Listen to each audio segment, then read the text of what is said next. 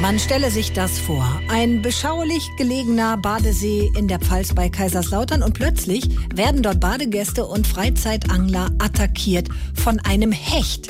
So passiert, wir haben ja auch darüber berichtet hier in SWR 3. Und jetzt will man den natürlich loswerden. Wir wissen aber jetzt schon, die Story muss verfilmt werden. 65 Millionen Jahre galt diese Spezies als ausgestorben.